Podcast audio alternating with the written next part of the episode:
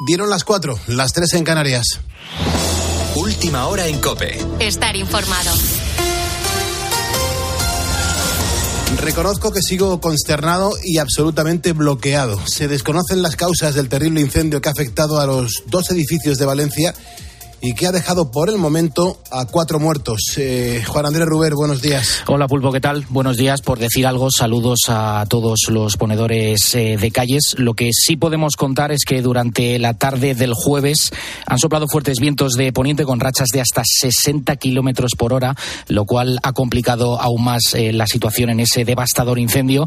Aún falta por determinar, como bien dices, qué es lo que propagó de manera tan rápida ese fuego, las causas, cómo se prendió de esa manera. Se habla de poliuretano, que es un material altamente inflamable.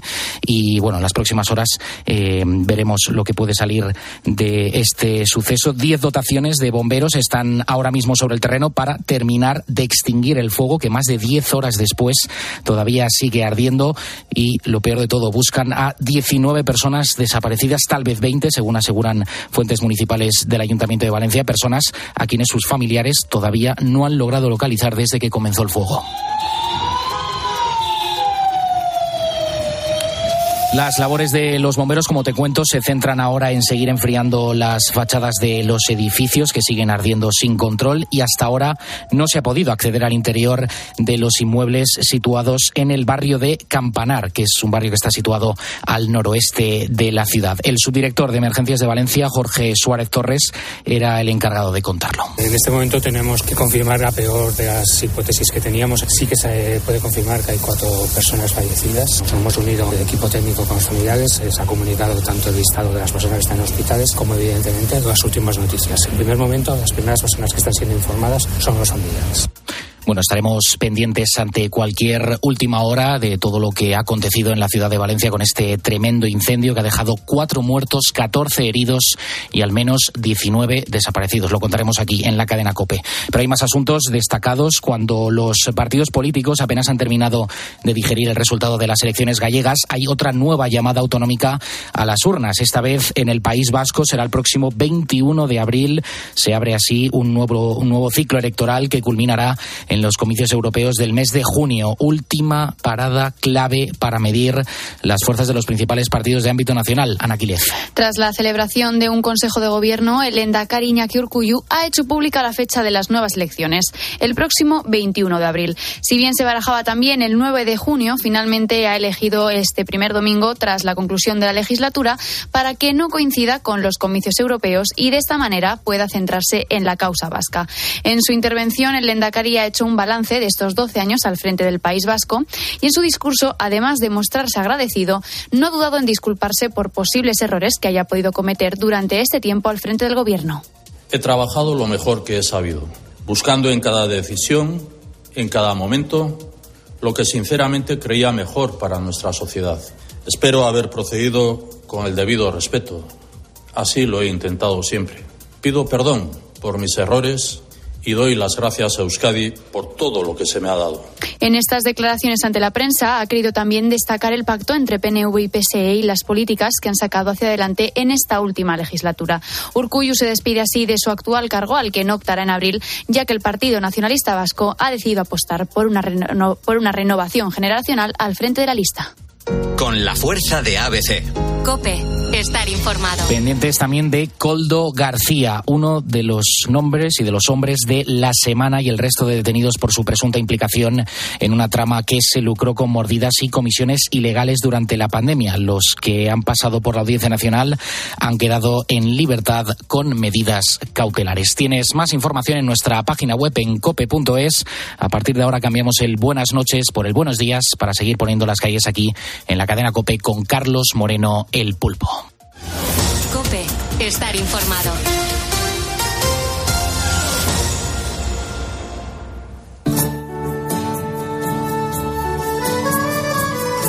Pues muchas gracias, Juan Andrés Rubén, por actualizarnos la información a las 4 y 4, las 3 y 4 de la mañana en las Islas Canarias. Esto es la cadena COPE, esto es el gerundio de poner, el poniendo las calles, programa que se realiza en directo y que te acompaña entre la una y media y las 6 de la madrugada pues a la gente que no concilia bien el sueño, a la gente que se acuesta muy tarde, a la gente que se levanta muy pronto para, mm, bueno, para poner en marcha todo un país y por supuesto a la gente que, que trabaja de madrugada. Un abrazo bien fuerte a los, a los madrugadores. Lo decía al principio, ¿eh? terribles las imágenes de ayer eh, por la tarde, a eso de las cinco y media, que empezaban a verse de ese incendio impresionante en Valencia. Yo mando un abrazo muy fuerte a todos los valencianos, porque ayer una vez más demostramos que todos los españoles estábamos con el corazón en un puño, pero orientados a Valencia y, viendo y sufriendo lo que estábamos viendo en las televisiones. Eh, fue terrible, fue terrible. Así que esperemos que, que vaya lo mejor que pueda toda la, investigación y, toda todo lo que tiene que salir de ahí para ver qué es lo que ha pasado y que ojalá no aparezcan más fallecidos. Es terrible lo que está sucediendo. Pero bueno, ya lo analizarán los expertos. Nosotros aquí lo que hacemos es alejarnos de la política nos alejamos de cosas que nos hagan preocuparnos más de lo que realmente necesitamos preocuparnos y también lo que nos gusta es poner calles positivas para animarnos y para autodemostrarnos que la vida mola un montón. Y por ejemplo, del protagonista de esta noticia positiva, te podría decir que, bueno, a modo de presentación, que se llama Diego Magdaleno. También que se define como un cuentista andariego, pero ¿sabes qué? Me gusta más estar bueno, pues poniéndole otro título, este que también es muy famoso, El juglar del siglo XXI. Porque, aunque pensándolo bien da igual el nombre, los títulos o las etiquetas, lo importante es que Diego se pasa la vida contando historias, igual que nosotros aquí en la radio. Él lo hace en la calle, mirando a los ojos de quien le está escuchando. Y no te creas que esto de inventarse historias le vino de fábrica. No, no, no, no, no ni una le contaban en casa. Y yo creo que precisamente por eso Diego mm, tuvo que crear su propio personaje desde bien pequeño. Y claro, perfiló uno que inventaba e inventaba sin parar y vio que aquello le entretenía. ¿Y de qué manera, además? Y tanto gusto le cogió a esto de crear y contar historias que decidió que quería dedicarse a ello para siempre. Y se inventó un trabajo, uno que aún hoy le da para comer, y con el que recorre toda España, porque va a festivales, a bibliotecas y también a las calles de cualquier ciudad española, pero sin duda, donde más le gusta contar sus historias es en los pueblos. Había una vez un barco que surcaba los mares en busca de una isla desierta. La tripulación de aquel barco quería formar una nueva ciudad, un nuevo mundo. Viajaban personas de todas las profesiones, amantes de las letras, de la ciencia, del arte y del disfrute por la vida. A veces había tormentas y la navegación se hacía difícil y peligrosa. Otras veces el mar estaba en calma y las gentes disfrutaban de las historias, del teatro, de la música y las estrellas. Ahora mismo le puedes ver delante de cualquiera contando historias, pero el Diego niño no era para nada extrovertido, era tremendamente tímido de los que cuando alguien les pregunta su nombre se encogen y agacha la cabeza. Eso sí, un buen día todo cambió para él. ¿Cuándo fue posible este cambio de rumbo? Bueno, pues en el momento en el que se enteró de que en su pueblo necesitaban un cuentacuentos para hacer un acto en la biblioteca y él levantó la mano. La timidez durante ese rato de cuento desapareció, porque ya no hablaba de mí, hablaba de otros personajes, otras historias, porque lo que me daba vergüenza era hablar de mí. Pero a través de los cuentos mm, hablaba de otros seres o otros caminos que no dejan de ser el de uno también. Y le empecé a coger el gustillo y cuando me enteré que había gente más veterana que era profesional del ámbito, dije, pues ya está. Ese día descubrió que él quería pasar toda su vida contando historias y finalmente lo ha conseguido. Entre los momentos que mejor recuerda de su carrera está el día en el que la Junta de Andalucía le pidió que contara cuentos a los abuelos de varios municipios. Y claro, Diego Magdaleno no sabía muy bien cómo hacerlo porque nunca había tenido un público exclusivamente de gente mayor. Y tuve un instante de lucidez y pensé, ¿y si les escucho en lugar de contarles? E hice un juego, les propuse que me contaran recuerdos de su infancia vinculada al medio ambiente, que era el objetivo del programa, se iban a merendar o a desayunar, dependiendo de, la programación, y cuando regresaban yo les contaba un cuento. y el cuento que les contaba lo acababa de confeccionar con los recuerdos que me habían dado. Claro, la cara de asombro y gratitud de los abuelos quedó marcada en Diego Magdaleno para siempre. No se le iba de la cabeza cómo se emocionaban. Y era normal. A quien no le pasa cuando recuerda algo de su pasado. Es normal que le suceda eso. Y es que, así como Diego monta sus historias, les pide a las personas mayores que le hablen de sus recuerdos y él, con esa base y su imaginación, pues construye una historia. Con ella lo que hacen es que todos viajan al pasado y reviven su propia niñez. Vuelven a oler la tierra donde crecieron, a perderse en el huerto, a recorrer las calles empedradas de su pueblo. Y así es Diego Magdaleno, un auténtico contador de historias y un juglar totalmente modernizado. Carlos Moreno, El Pulpo. Poniendo las calles. Cope, estar informado. Informado y acompañado a través de la radio. Son las 4 y 10, las 3 y 10 de la mañana en las Islas Canarias. Vea, entonces hasta las 5 de la mañana, ¿qué vamos a hacer aquí en Poniendo las Calles? Muy buenos días. Buenos días, Pulpo. Pues un viernes más la música es la que se lleva el protagonismo en Poniendo las Calles. Por eso en los próximos minutos, de la mano de Guillermo Díaz, nuestro colaborador, vamos a profundizar en la vida y obra de Amanda Miguel y Diego Verdaguer. Nos va a encantar escucharlos. Y también como cada viernes, pues tenemos nuestro juego, la parodia de película. Lo que hemos hecho es, eh, como cada viernes, rescatar efectivamente una, mm, una escena de una película muy conocida por todos y aquí pues la interpretamos. Mm, Bien del todo no se nos da, pero hacemos lo que podemos. Si el ponedor o la ponedora que nos esté escuchando dice, ahí va, que ya sé, sé a qué película pertenece, pues lo único que tiene que hacer es llamarnos porque se puede llevar un premio. Bueno, es la ventaja de que tiene escuchar un programa de radio en directo, que los que lo presentan pues son dos caraduras y, y- y lo que hacen es que se ponen a interpretar eh, papeles de cine que sin ser actores. Es que esto es así. Sí, sí, es que no se puede tener menos vergüenza. Tal cual, que tú lo has dicho.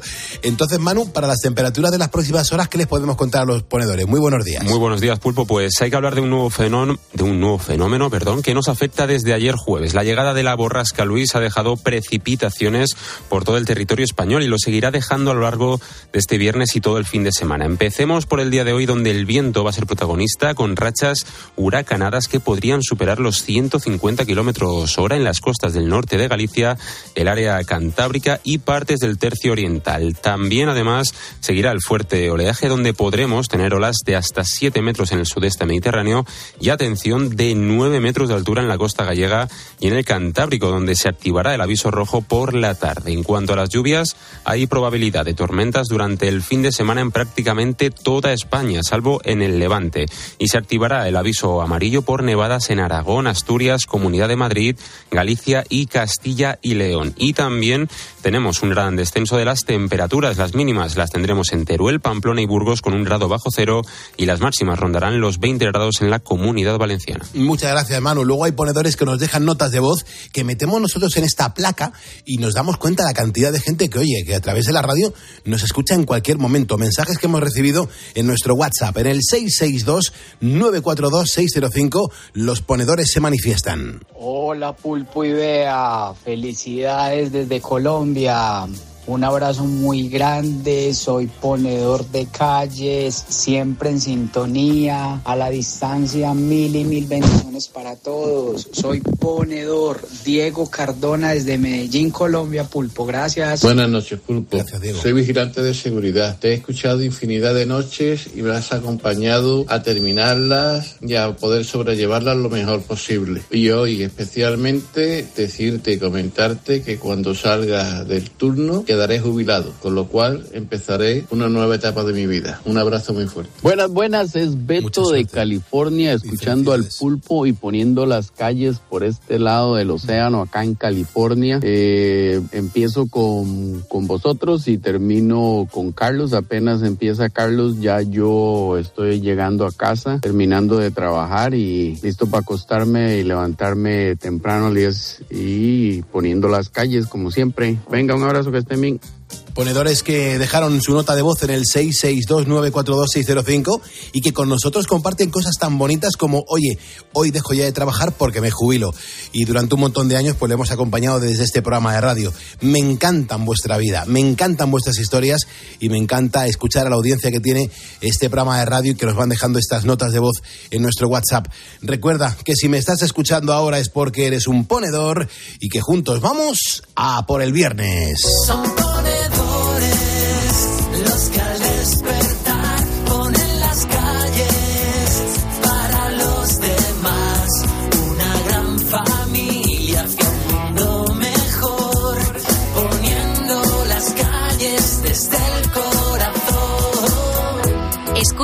Poniendo las calles. Con Carlos Moreno, El Pulpo.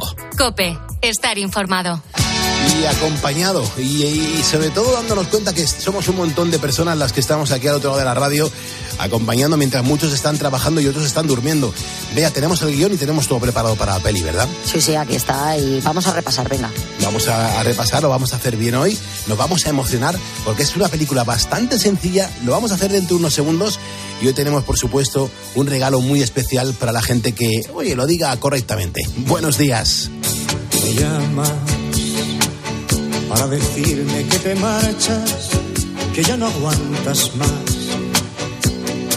que ya estás harta de verle cada día, de compartir su cama, de domingos de fútbol metida en casa. Dices que el amor, igual que llega, pasa, y el tuyo se marchó por la ventana y que encontró un lugar en otra cama. Y te has pintado la sonrisa de carne te has colgado el bolso que te regaló y aquel vestido que nunca estrenaste, lo estrenas hoy y sales a la calle buscando amor. Y te has pintado la sonrisa de carmín y te has colgado el bolso que te regaló y aquel vestido que nunca estrenaste lo estrenas hoy.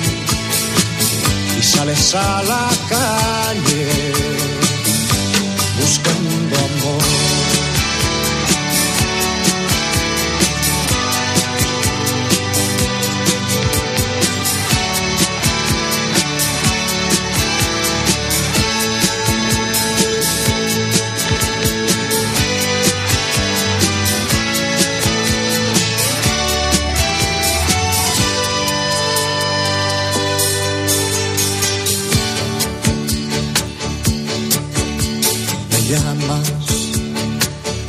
decirme que te engaña, que ya de vuestro amor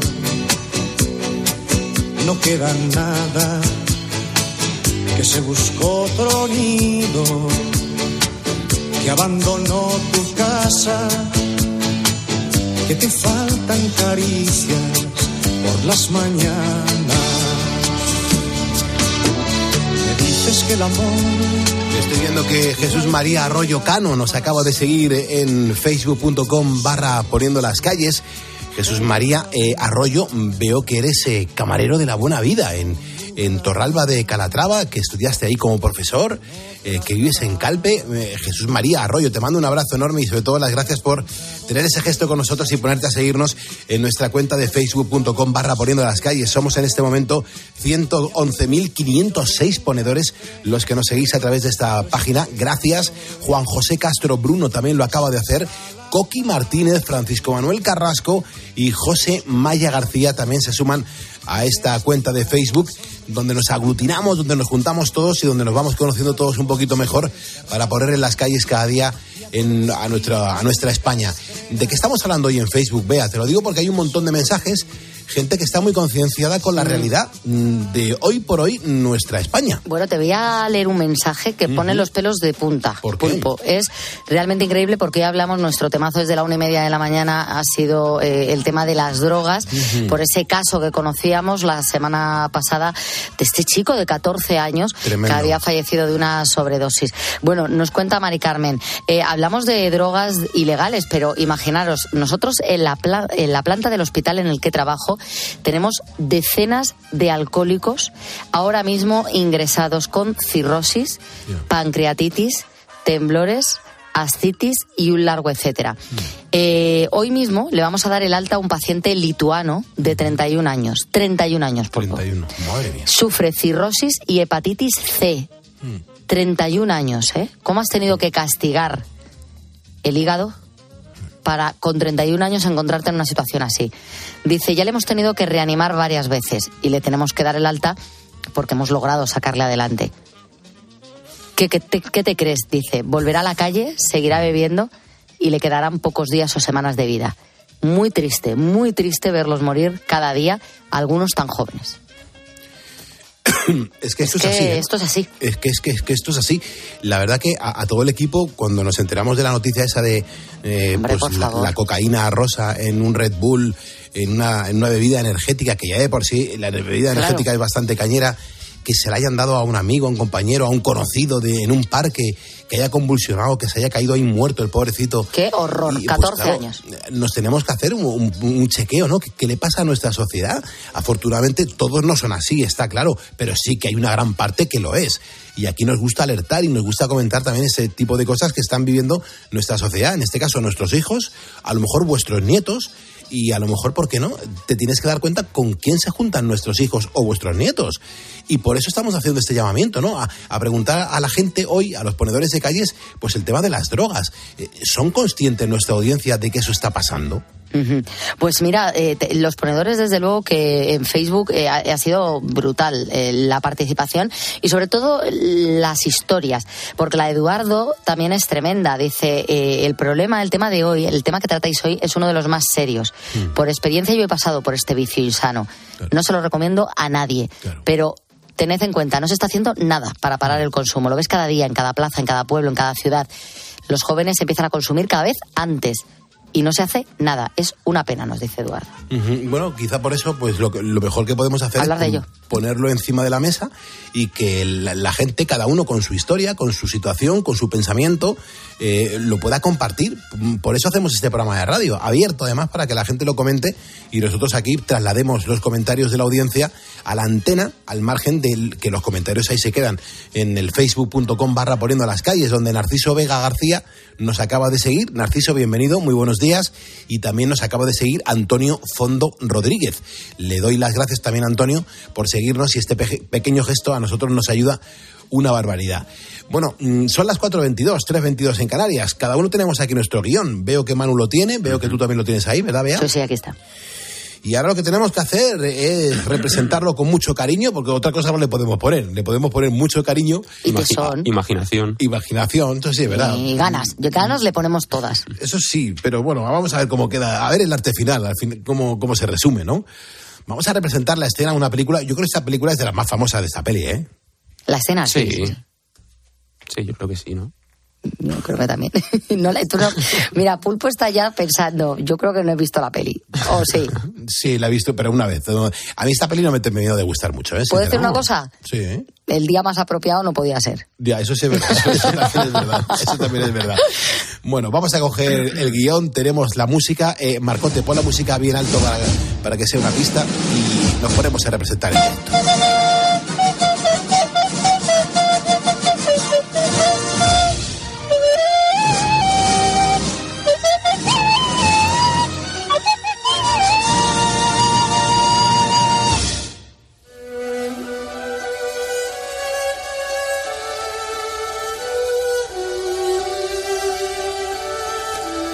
¿Qué sitio es este?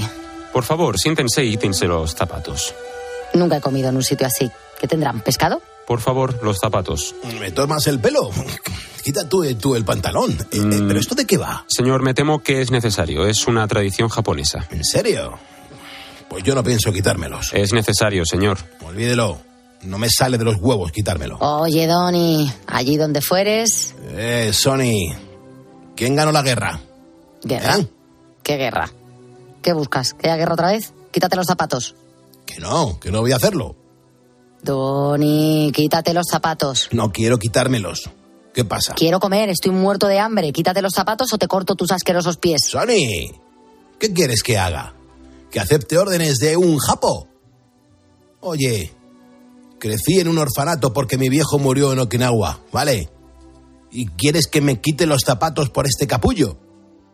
Pues no. Señor, me temo que es necesario.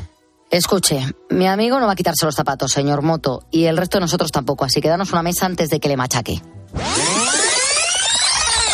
Cuánta violencia, cuánta violencia hasta, en la- hasta en la comida, por favor. Ay, pero es la mejor parte. Ya, ya lo sé, la, la- la escena más representativa de la película. Ahora lo complicado es que algún ponedor de los que nos esté escuchando mm, caiga en la película que hemos representado. Si alguien cae en esta película y sabe cuál es, ¿qué tiene que hacer? Vea. Pues llamar al 950 6006, que además es un teléfono gratuito, así que no cuesta nada. Se pueden llevar un premio. Pues venga, a marcar el teléfono. Ahí está Cristina Platero atendiendo a toda la audiencia. A ver quién lo dice correctamente. 4.25 hora menos en Canarias.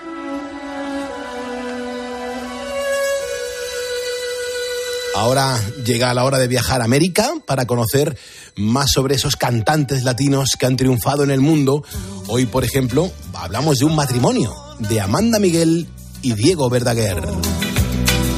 el corazón que yo guardaba para. Tú, ¿por qué razón? Sin consultar, te hiciste amar lo que es la vida. Me enamoré de ti. Mi corazón es delicado, tiene que estar muy bien cuidado. Trátalo bien, si lo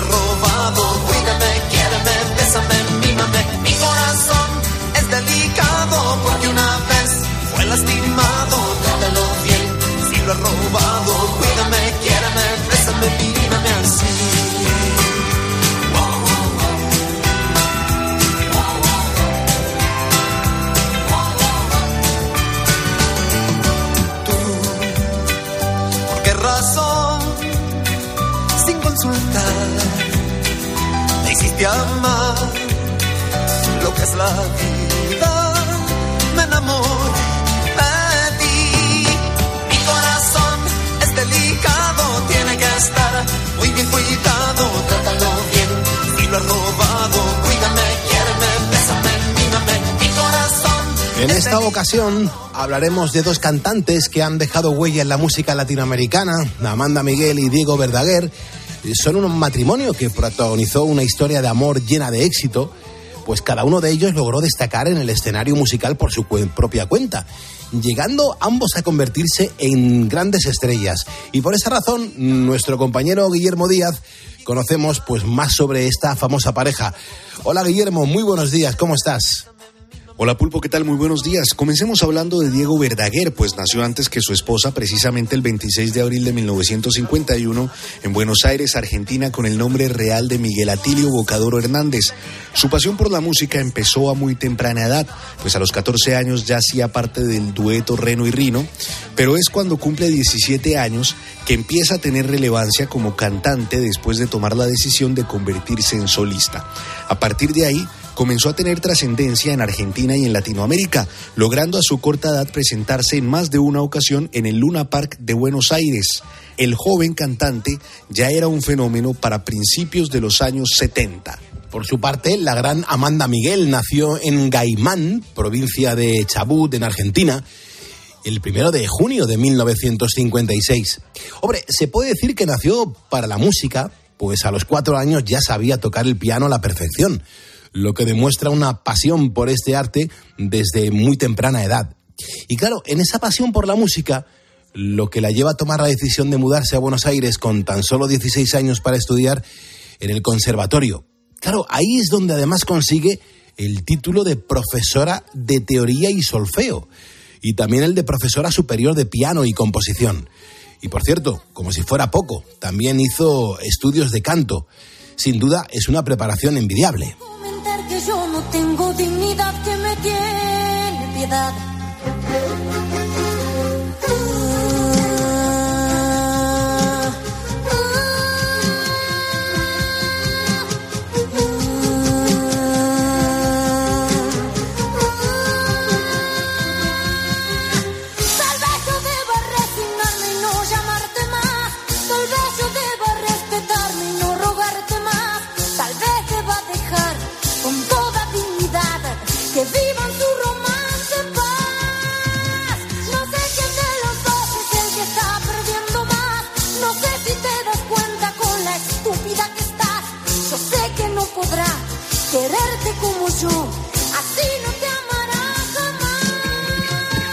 La historia de amor comenzó en 1974, momento en el cual Diego Verdaguer ya era una estrella de la música a nivel internacional.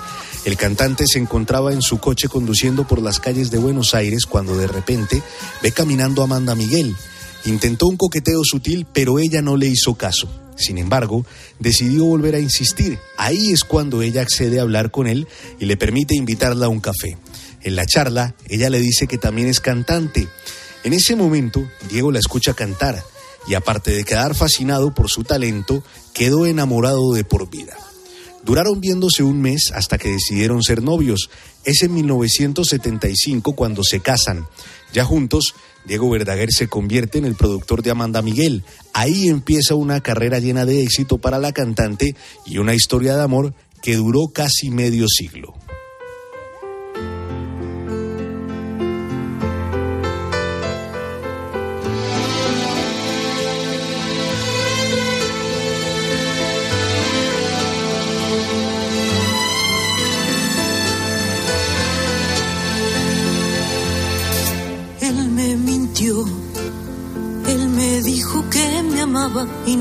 Verdad. Él me mintió, no me amaba, nunca me amó. Él dejó que lo adorara, él me mintió, él me mintió. Era un juego y nada más. Era solo un juego cruel de su vanidad. Él me mintió.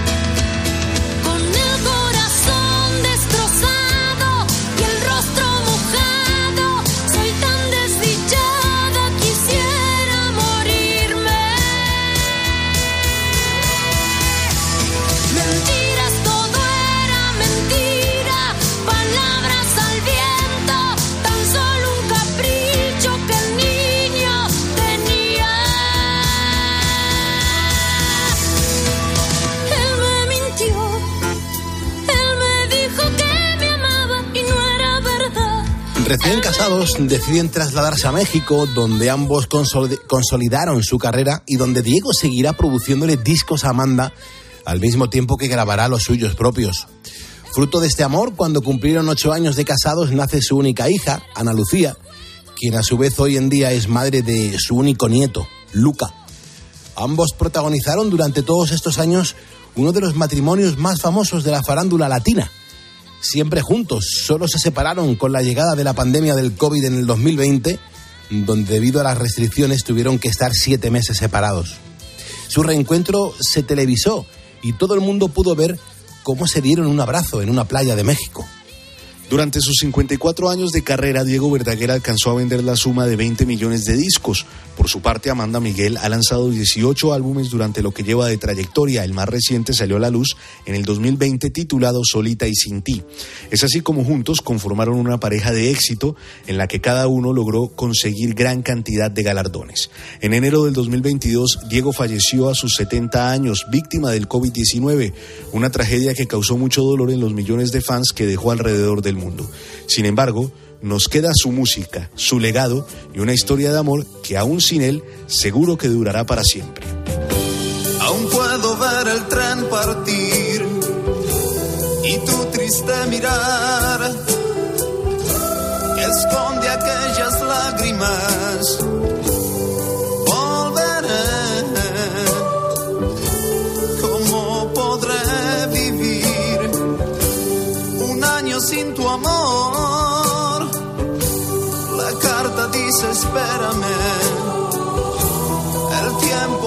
Pasará. Un año no es un siglo y yo volveré. Oh, qué difícil es. La vida musical de Amanda Miguel y Diego Verdaguer. Muchísimas gracias, eh, Guillermo Díaz, por cómo te lo curras, por cómo defendemos nuestro idioma común y sobre todo por darnos un poco de reflexión en torno a la importancia que tiene nuestro idioma para que en cualquier rincón del mundo, a través de la música, se siga reproduciendo nuestras notas. Gracias por esto que nos regalas aquí en Poniendo las Calles. El teléfono del estudio es gratuito, es el 950-6006, son las 4.34 o 3.34 de la mañana en las Islas Canarias. Hoy estamos hablando de las drogas en, en este programa de radio sobre todo a raíz de ese bueno pues de esa fatalidad que ha ocurrido en, en Madrid. Un, chaval le, le, dan una bebida energética.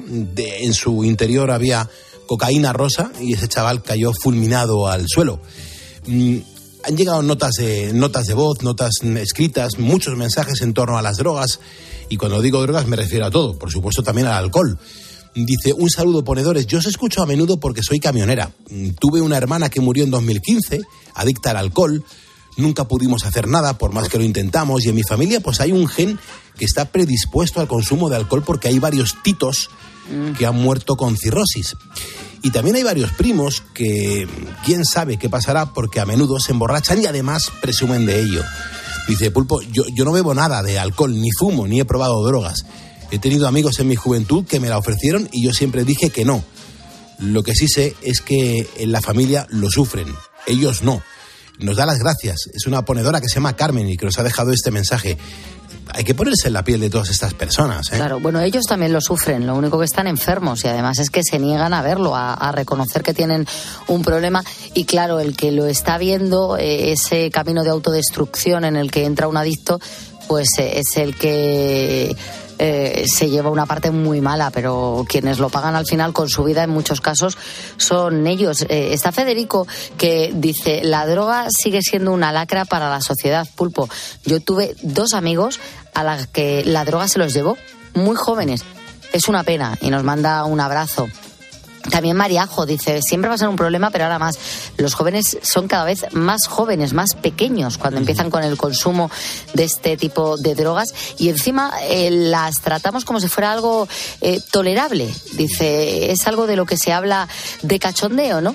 Dice, creo que además el peor de todas es eh, el alcohol que es eh, algo que está muy tolerado, su consumo. Uh -huh. Y luego también eh, Francisco dice, pues estamos eh, rodeados de drogas. En el caso de las ilegales, uno de los mayores problemas es la adulteración. Dice, les meten de todo para ganar más dinero. Pronto vamos a ver correr el fentanilo como la pólvora por las calles. Yo espero que no. De momento eh, cuando hemos hablado con ese experto hoy a la una y media nos decía mm. que el fentanilo, el fentanilo no había entrado en España, uh -huh. que parece ser que tienen un chivato de cuando se sabe que hay una droga ya corriendo en nuestro país y en este caso eh, el fentanilo puede ser residual, pero no es algo de consumo habitual. Uh -huh. De momento está ahí como, como ahí en el muro esperando y que de momento aquí no ha entrado.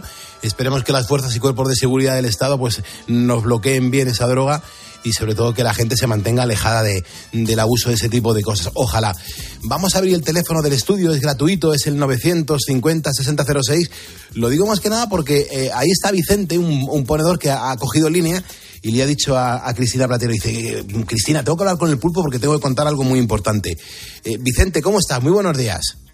Hola, buenos días, pulpo. Soy ponedor de, de siempre. De siempre, Nada, ¿verdad? comentarte que eh, con mi hijo me había ido yo a, un, a una exposición a Cuart de Poblet que había pasado por delante mismo de la finca, a las 5. Y, y, dentro de la exposición, mientras mi hijo había ido a aparcar, eh, me vuelve a llamar, papá, papá, sal corriendo. Yo salgo, ¿qué pasa? ¿Qué pasa? Se ha incendiado una finca en Campanar que, que, que aquello parece que es muy fuerte y las chiquillas tienen amigas del colegio y, y, estoy preocupado por si están, porque nos hemos venido rápidamente, pues serían la, las menos cuarto, las seis menos cuarto, una cosa así. Y hemos llegado allí y ya hemos visto que aquello, aquello era serio. como hemos podido, hemos llegado a casa, hemos llamado a las niñas tal, estaban una en el colegio y la otra estaba en casa nuestra, pero claro, nos hemos ido allí, hemos visto las dimensiones y en, nada, en, minutos, ha ardido toda la parte derecha de la, de la finca, según estábamos nosotros, ardido todo. Y digo, tira, menos mal, la parte esta se salva, se salva. Al momento ha empezado a arder, a todo aquello, aquello era un drama y, todo lleno de gente, policía, bomberos. Aquello parecía que se acababa el mundo, la gente llorando. Y, un ataque de nervios, yo qué sé, ha sido dramático. En estos momentos me ha asomado al balcón hmm. porque desde aquí se ve la finca y todavía está. Mm, o sea, hay, fuego ahora mismo, a las 4.39, Vicente. Ahora mismo hay fuego. Sí, no, no, no tanto, pero se ve el humo y se ve la, la finca por dentro que, que está todavía ahí, ahí está ardiendo. está, parece que está dominado, pero eh, lo que nosotros hemos pasado aquí ha sido más que nada el humo. Hemos tenido que cerrar las puertas, ventanas con toallas y tal, porque el, humo entraba en casa y, había ráfagas de viento y en algún momento nos lo tiraba encima. y, nada, yo qué sé, horrible, ¿eh? Horrible. ¿Tus, hijos, tus pequeños, cómo, cómo, ahora mismo cómo están? Porque claro, los minutos fueron pasando y, y, ese sufrimiento ahí estarían, ¿no? Los chavales con ello. Pues, em, mis, mis niñas, mis nietas, las dos que, que son las que... vamos a, quitar la música, Marcote, para que se oiga bien este ponedor, por favor. Eh, continúa, eh, Vicente. mis nietas eh, se han marchado enseguida a ayudar. te he mandado un vídeo que están las niñas repartiendo ropa y mantas y tal, mm. pero, ostras, estoy emocionado todo nosotros es un barrio, pero nosotros llamamos pueblo porque esto fue pueblo, ¿no? Eh, nos conocemos todos. Mm. Todo el pueblo volcado, eh, ayudando, eh, dando nuestras casas, yo qué sé, una verdadera y además todo en silencio, sin sin sin nada de, de expresiones dramáticas ni nada, todo en silencio, con un respeto mucho miedo, mucho miedo. Vicente, desde, que comienza el, fuego, te lo digo porque yo, yo lo he estado viendo eh, esta tarde, lo he estado, lo he estado viendo en casa. Em, desde que comienza el fuego, ¿cómo se pone la, gente a salir del edificio? Porque claro, nosotros desde lo que veíamos en las pantallas no veíamos a la gente salir, con lo cual estábamos alarmados de dónde están las personas de ese edificio. Pues yo, yo, te diré, yo te diré, según tengo entendido, enfrente del, del edificio había un, había un circo y estaban desmontándolo y tal. Entonces, eh, el, el, dueño del circo o el encargado o lo que fuera, desde allí ha visto que el cuarto o séptimo piso hmm. estaba, habían llamas. Y, y, ha ido al, al, al, conserje, del edificio a avisar y el conserje, que me han dicho el nombre, pero no me acuerdo ahora, puerta por puerta ha, subido a, toda todo lo que ha podido.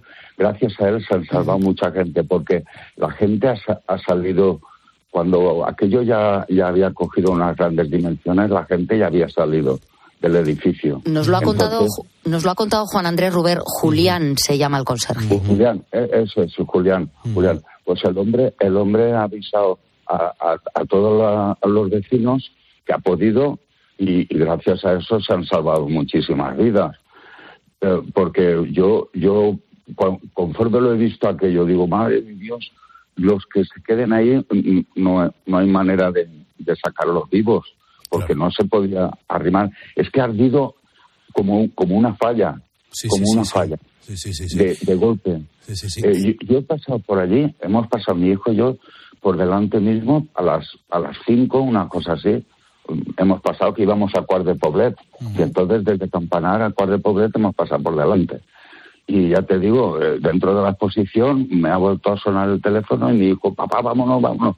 Vámonos porque es que mis nietas eh, van al colegio con, con gente, de, con niños de, de esa finca. Y claro, ya sabes lo que pasa con los niños, que a lo mejor quedan para estudiar en un, en un sitio u otro. Sí, sí, sí, efectivamente. efectivamente. Vicente, eh, eh, esto, esto que ha pasado, eh, me imagino que mm, Valencia a esta hora, insisto, estamos en directo, en la, en la madrugada, en la cadena COPE, 4.44, hora menos en Canarias. ¿Cómo está Valencia en este momento? Consternada. Valencia. ¿Cómo huele ahora mismo aquella zona? Ahora, ahora en estos momentos me he asomado y no, en estos momentos no huele, pero sí que olía. Era un olor y nosotros estamos acostumbrados al olor del fuego y a los productos que ponen en las fallas, que son plásticos y, no sé qué. Pero eh, era un olor diferente, era un olor diferente y, y era diferente. ¿eh? Yo qué sé, yo qué sé, Pulpo. Eh, estás tocado, ¿eh, Vicente? Estás tocado. Estás tocado, tocado, tocado, tocado, porque el rato que he pasado desde De Pobleta aquí, pensando que mis niñas podían estar dentro de, esa finca. te, entiendo perfectamente. Yo creo que toda España estaba consternada precisamente por eso nos poníamos en la piel de, lo que podría estar pasando de la gente que no hubiese oído la salida de que había que salir urgentemente del, edificio y estábamos poniéndonos todos en la piel. Ayer España, desde las 5.35, éramos Valencia. Sí. ¿Qué pasa, Vicente? Sí. ¿Qué pasa? No, estoy bien, estoy bien. Es, es, es horrible Claro que es horrible. No, a ver la investigación y, a ver qué pasa, a ver qué es lo que ha sucedido, si es el poliuretano. Dicen, que hay cuatro muertos y, y 19, 20 desaparecidos, pero demos gracias que yo creía que eso iba a ser todavía más. Sí, igual, igual, igual. Yo, como lo he visto, eso no, no, es que nosotros estamos acostumbrados en Valencia al fuego. Y, y, pero esto, esto no, esto era una falla, era una falla, ardido como una falla, o sea, rápido, como si le hubieran echado gasolina. Y pensar de que podía haber gente ahí dentro. Sí. Mm, habría, hay muchos testigos están diciendo lo de la gasolina, que parecía que es que había gasolina. También el viento hizo su papel, ¿no? El, viento tan fuerte de 60 nudos, yo creo que también ayudó muchísimo a la propagación, ¿no? Es que también han hablado de que si parecía como si dentro hubiera una chimenea. Se ve que o ese edificio no estaba bien, bien hecho o, o, qué, pero aquello ardido, ha ardido como una falla, una falla. Una falla está preparada para que arda y, le echan gasolina, le echan petardos dentro y tal, y en 10 minutos aquello ya va a tope. Pues esto ha sido igual. Es que esto ha sido igual. Es que si este hombre, el portero, no, no avisa a, la gente, eh, ahí arde, imagínate 400 personas ahí dentro que viven, o 400 y pico, imagínate las que podían haber caído. Eso ha sido a unas dimensiones mm, mm, bestiales. Pues después de la riada del 57 que la viví yo, yo la viví, era, un niño, pero yo no había vivido un... Y, y, eso que en mi casa se quemó hace 40 o 50 años, mi casa, y, salimos por piernas. O sea que yo he vivido, e, ese drama lo he vivido. Pero esto ha sido bestial porque yo pensaba que dentro había muchísima gente. ¿eh? ¿Tenías ganas de, contárselo a tus, a tus amigos de la madrugada, a los ponedores, lo que viviste? ¿Tenías ganas de, de compartir pues, pues tu dolor y, tu sorpresa de, todo lo que eh, viviste ayer desde las cinco y media de la tarde? Sí, pues el rato de de Pobleta Campanar pensando con mis niñas que podían estar dentro, ese ha sido lo más fuerte. Te entiendo. En fin, Pulpo, lamento eh, haber hablado contigo en unas circunstancias tan desagradables. las que son, las que son, son las circunstancias reales, son las que toca. Este programa tiene vida. Este programa no es un programa irreal, no es un programa ajeno a lo que sucede. Que sepas que te oigo, que te oigo casi todas las noches, porque soy jubilado y y por las noches me desvelo y entonces te oigo. Estoy esperando oírte para... Y me alegro mucho de haber hablado contigo y no por este motivo. Bueno, ya hablaremos más tranquilamente en otro momento y te agradezco pues tu testimonio, tu presencia y el compartir. Un, un, abrazo, Vicente. Que vaya muy bien. Muchas gracias. Igualmente, muchas gracias por preocuparte por los valencianos. Por supuesto, los, valencianos son, son amun, son gente grande. 4.48 horas menos en Canarias. Vea, vaya situaciones, ¿eh? Es que mm, veías las imágenes y es que decías, ¿qué está pasando ahí dentro, por Dios? Llevamos desde que sucediera ayer eh, este trágico incendio eh, eh, sin parar en COPE tratando de contarlo y, aquí en Poniendo las Calles ha estado Juan Andrés Ruber para explicarnos cómo ha sido, cómo se han ido sucediendo los hechos. Es increíble la situación y ojalá, ojalá encuentren a los 19 dicen que hay muy pocas posibilidades pero ojalá hayan podido salvar la vida y cuando entren en ese edificio eh, eh, hayan podido ocultarse eh, evitando las llamas de algún modo evitando el humo. Ojalá por favor ojalá los encuentren vivos. Me quedo con la solidaridad ayer de los taxistas de Valencia por ejemplo que pusieron sus taxis al servicio de, de los familiares para moverles por toda la ciudad y acercarles a los centros donde donde tuvieran que acudir o bien hacia el edificio o bien hacia los hospitales o moverse de un lado a otro para estar eh, juntos. Me quedo con la solidaridad de las parroquias donde la gente se acercaba a llevar ropa, a llevar comidas. Me quedo con la solidaridad de las, de las, farmacias donde eh, salían los propios farmacéuticos a poner a disposición de, de, la gente que estaba sufriendo en ese momento pues, eh, pues mm, el, el, malestar de lo que estaban viviendo y estaban administrando medicamentos. Me quedo una vez más con la solidaridad mostrada hacia el pueblo y hacia el dolor de la gente que, tenía la casa en ese edificio. Es que, es que han perdido su hogar y, hay cuatro personas que han perdido su vida. Y, hablas de la solidaridad. bueno, pues nos contaban también eh, los hoteles que se han puesto a disposición para que si tienen que acoger eh, a, estas personas que ahora mismo no tienen dónde ir y, no tienen nada. Y, por supuesto, Julián, ese nombre que no se nos va a olvidar, es el héroe de este drama humano que cómo fue avisando vecino a vecino antes de salir él, antes de ponerse él a salvo. Un aplauso para ese hombre.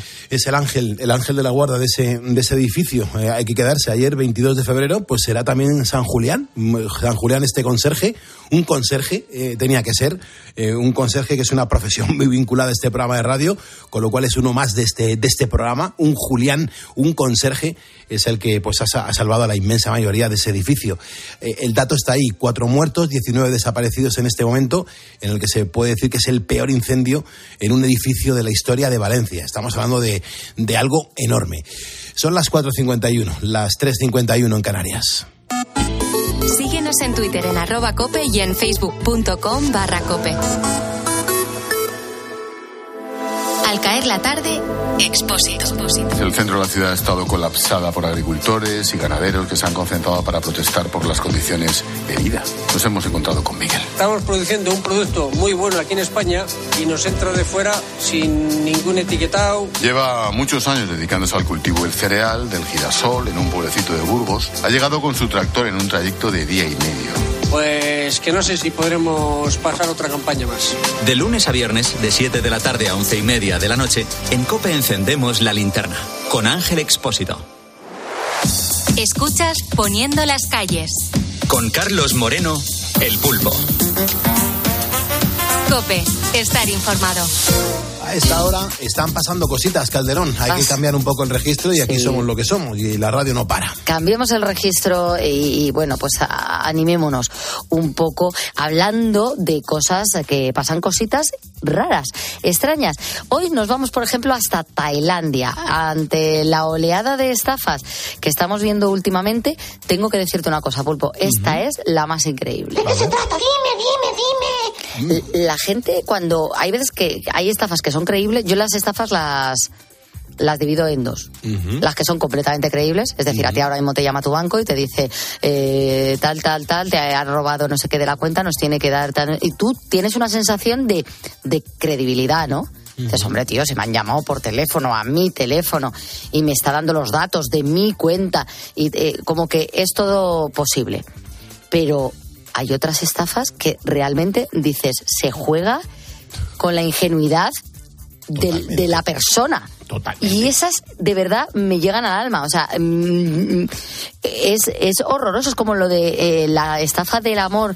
Estas mujeres Ah, que un soldado mm, en Afganistán norteamericano contacta contigo en Morata de Tajuña para ver si mantenéis una relación que dices, pero vamos a ver En esto. Morata de Tajuña, que ahí lo- eh, bueno, que, que- que cómo vas a llegar tú desde Afganistán a Morata de Tajuña. un norteamericano, Un o sea, eh, ubicando Morata de Tajuña Correcto. en el, en el es como muy extraño. Bueno, pues esta vas a flipar. Mm. Eh, al parecer Xavi Alonso está haciendo un trabajo fantástico en Alemania con el Leverkusen. Eh, y suena ya pues para dar eh, estar bueno han llegado a hablar de hasta del Real Madrid que Xavi Alonso ven- vendría al Madrid y tal como entrenador sí sí. Bueno pero lo que más suena realmente es dar el salto a la Premier y cubrir el puesto del entrenador del Liverpool vale bueno, aprovechando esta noticia, una cuenta falsa de Instagram, haciéndose pasar por el exfutbolista, como si fuera Xavi Alonso, ha dado, bueno, pues bastantes vueltas, se ha, se ha convertido en viral en Tailandia y ha puesto en marcha una campaña de crowdfunding, como si fuera él, Xavi Alonso, recaudando dinero porque supuestamente lo necesitaría para poder viajar de Alemania, que es donde se encuentra ahora mismo con el Leverkusen eh, entrenando a eh, este equipo, hasta el Reino Unido para poder firmar por la Premier. Y para esto, para ese vuelo, Alemania-Reino Unido, Xavi Alonso pide a cada persona unos 8 euros. Pues qué increíble, Dios mío de vida. Es increíble que alguien caiga en ¿eh? esto. Es como si Messi te pidiera dinero Sí, sí. porque no tiene cómo volar de Barcelona a Miami para jugar allí. Es pero es que es impresionante. Di- esto es de película, ¿eh? Claro, y, tú- y hay gente que está dando los 8 euros. Sí, sí, me lo creo. Es que no me lo para puedo- que Xavi es Alonso, impresionante. para que Xavi Alonso pueda ir a entrenar al Liverpool. En el mensaje que envían a los usuarios, que son fans del Liverpool en Tailandia, dice lo siguiente: Hola, soy Xavi Alonso, lo más normal del mundo. Estaré a cargo del Liverpool la próxima temporada, pero estoy corto de dinero para mis vuelos. pero vamos a ver. ¿Pero qué invento es esto? ¿Pero qué invento es esto? Pulpo, por favor. Ya, ya, es que, que dan ganas de coger por los hombros a esa persona y decir, pero espabila, Al de- despierta. bueno, primero al desgraciado del estafador, Mm. evidentemente, pero luego al estafado hay veces que dices, ¿cómo se puede jugar con la ingenuidad de alguien? ¿Cómo alguien puede caer en esa y ser tan cándido, verdad? Que Xavi Alonso pueda pedirte dinero para un vuelo. Porque, hombre, si fuera para la enfermedad, no sé, me estoy poniendo en un caso ya, me explico, Mm. que alguien, aunque tenga mucho dinero, lo mismo se ve apurado en una situación de. Pero para coger un vuelo, un Pedir a vuelo un de desconocido, 300. coño, antes eh, pregunte, pídeselo a, a- a Messi. joder. Eso está claro. Primero, punto número uno. par- partamos de esa base, pero es que estamos hablando de 300, vuel- de 300 euros que te puede costar Claro. una Alemania-Reino Unido a lo loco. ¿eh? Hombre, claro. O sea, yéndonos así, o sea, si lo coges por una plataforma de estas low cost, por una aerolínea low cost, lo mismo por 80 euros se planta Xavi Alonso en, en, en Liverpool, pero sin despeinarse además. Claro. Qué fuerte. Bueno, eh, yo creo que nadie se creería que un futbolista de esta talla le pueda hacer falta el dinero. Pero te voy a decir una cosa. Esta campaña que se han inventado, este estafador en Tailandia haciéndose pasar por Xavi Alonso, ya, ya lo inventó lo del crowdfunding para pagar sus gastos Lola Flores. Corría el año... Espera un momento, espera un segundo, un segundo. Corría el año 1987 y toda una no- Lola Flores hacía esta petición. Pienso si una peseta diera cada español, pero no a mí, a donde tienen que darla. Quizás salía de la deuda y, después yo, no sé, me iría al estadio con todo lo que han dado esa, pes- esa peseta o esas 100 pesetas para, para, para tomarme una copa con ellos y llorar alegría. Tiene mucho arte, por favor. Perdona. Qué arte, por Pues favor. yo no sé cómo no dieron todos los españoles una peseta. Y lo hubiesen dado, ¿eh? Si esto lo pone en marcha, lo hubiésemos dado en ese momento por Lola Flores. A mí el crowdfunding, dice la gente, ahora se ha puesto muy de moda el crowdfunding, que Sí, sí. se- esta Sí, señora, Flores esta la se señora fue una pionera. Si cada español, y llevaba toda la razón, más razón que un santo, si cada español, yo debo no sé cuántos millones, si cada español da una peseta, yo pago la deuda, claro. Sí, sí, Somos absolutamente. 44 millones de tíos. Absolutamente. Qué, bueno, fuerte, por favor. es ¿eh? buenísima. Qué bueno, y, ella, y ella es buenísima. Bueno, eh, vamos con la música. Lo hacemos con buenas noticias para los fans de los Pet Shop Boys porque la banda británica va a volver a España este verano. Se ha confirmado, será en cabeza de cartel en el Cruilla. Su concierto tendrá lugar el domingo 13 de julio en el Park Forum de Barcelona y van a cerrar el festival. Junto a ellos, Otros que van a estar en este festival, pues eh, artistas de la talla de Abril Levin y Amaral impresionante. A estas alturas volver a escuchar en directo a Abril Lavigne me parece espectacular. Era muy, yo era muy de, esta mujer en los años finales de los 90. Y también fíjate Amaral, con lo que se quiere en este programa esta artista, Amaral. 4.58, hora menos en las Islas Canarias. Estamos poniendo las calles a este viernes 23 de febrero de 2025, 24. Y lo que tenemos que hacer ahora es actualizar la información. Estamos de vuelta y seguimos poniendo calles hasta darle del pulpo a Herrera.